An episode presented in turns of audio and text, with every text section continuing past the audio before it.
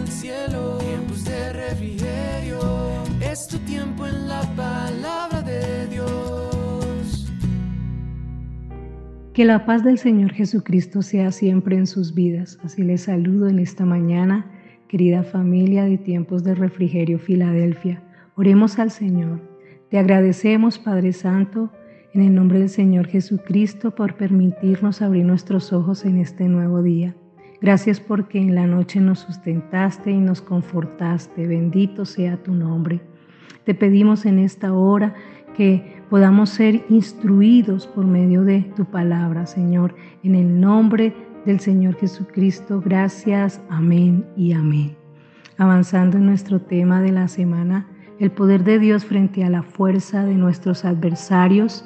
El título para hoy es cómo debo orar frente a la fuerza de nuestros adversarios? La respuesta es con la palabra de Dios. En los salmos hay muchas oraciones, varias oraciones. Están los salmistas que declararon oraciones ante el Señor en medio de circunstancias. Y el ejemplo que traigo para este día es el rey David. El rey David hace una oración. En el Salmo 143 dice, súplica una oración que hace súplica de liberación y dirección. Dice la palabra, oh Jehová, oye mi oración, escucha mis ruegos, respóndeme por tu verdad, por tu justicia, y no entres en juicio con tu siervo, porque no se justificará delante de ti ningún ser humano, porque ha perseguido el enemigo mi alma, ha postrado en tierra mi vida, me ha hecho habitar en tinieblas como los ya muertos y mi espíritu se ha angustiado dentro de mí. Estaba desolado mi corazón. Me acordé de los días antiguos, meditaba en todas tus obras, reflexionaba en las obras de tus manos. Extendí mis manos a ti, mi alma a ti como la tierra sedienta. Verso 7. Respóndeme pronto, oh Jehová, porque desmaya mi espíritu. No escondas de mí tu rostro no venga yo a ser semejante a los que descienden a la sepultura. Hazme oír por la mañana tu misericordia, porque en ti he confiado. Hazme saber el camino por donde ande, porque a ti he elevado mi alma. Líbrame de mis enemigos, oh Jehová, en ti me refugio. Enséñame a hacer tu voluntad, porque tú eres mi Dios. Tu buen espíritu me guía a tierra de rectitud. Por tu nombre, oh Jehová, me vivificarás.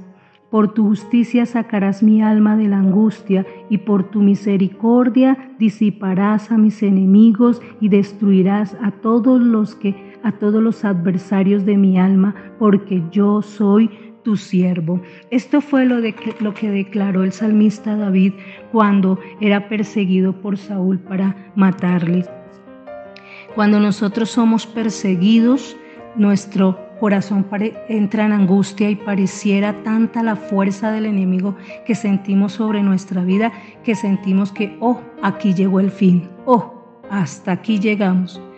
Pero aquí el salmista está declarando una oración y quiero, quiero decirle eh, que aquí en los primeros versos hay cuatro peticiones de misericordia cómo comienza el salmista orando en medio de la angustia, en medio de la fuerza de los adversarios. Dice, oh Jehová, oye mi oración, escucha mi ruego, respóndeme por tu verdad y no entre, no entres en juicio contra tu siervo. Estas son declaraciones de angustia pero está clamando primero que todo misericordia. Cuando dice óyeme, está clamando misericordia. Cuando está diciendo respóndeme, está clamando misericordia. Cuando dice no entres en juicio con tu siervo, está clamando misericordia.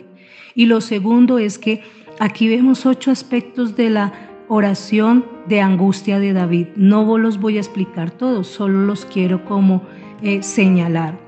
Existe una sola y única condición del hombre en la cual puede aplicarse esta declaración. Un hombre que está en pecado y alejado de Dios de ninguna manera puede ser justificado, pero todo aquel que es salvo por la gracia y por medio de la fe automáticamente es justificado. Así es que estos versos se refieren a Saúl, quien había alejado a David de su herencia, de su familia, de un lugar de adoración, de los que él amaba y compartía, y se sentía presionado por Saúl. Y Saúl hizo habitar en tinieblas a David. Y el espíritu de David entró en angustia y estuvo desolado por haber sido alejado, apartado de todo aquello que era muy preciado para David. David instituyó un verdadero ejemplo para todos los hombres que se encuentran en angustia, para todas las mujeres que se encuentran en angustia, aún para los jóvenes y los niños, y no importa de qué región, de qué parte del mundo tú seas, pero cuando vienen los angustiadores, tú entras en crisis.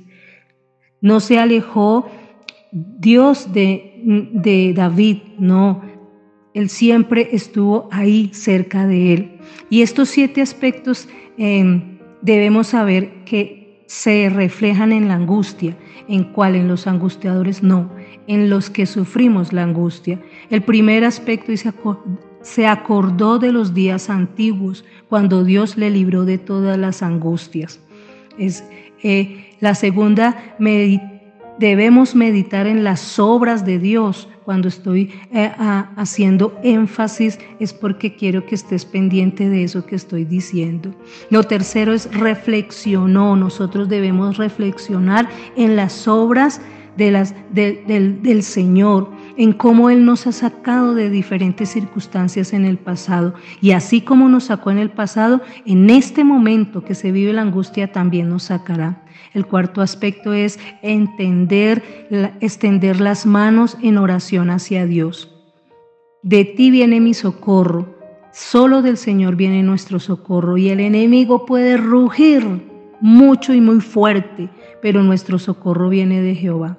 El quinto aspecto, tener sed de Dios como la tierra cuando está sedienta. Mira, cuando uno tiene sed, uno bebe, bebe y bebe y bebe agua y vuelve y sirve otro vaso, agarra la, la, botella de agua y bebe y bebe y solo hasta que se siente saciado deja de beber agua.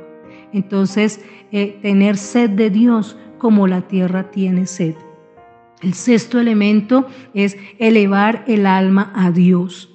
Solo cuando elevamos el alma a nuestro Dios somos saciados. Mire el verso, hazme oír, el verso 8, hazme oír por la mañana tu misericordia, porque en ti he confiado. Hazme saber el camino por donde ande, porque a ti he elevado mi alma.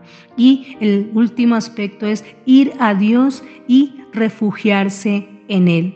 Solo en Él el salmista dijo, líbrame de mis enemigos, oh Señor, oh Jehová, en ti me he refugiado. Esta es la manera como debemos orar.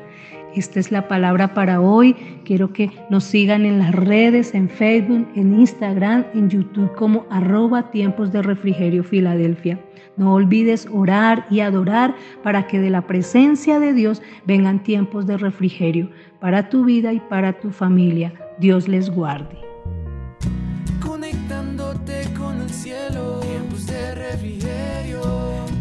Tiempo en la paz.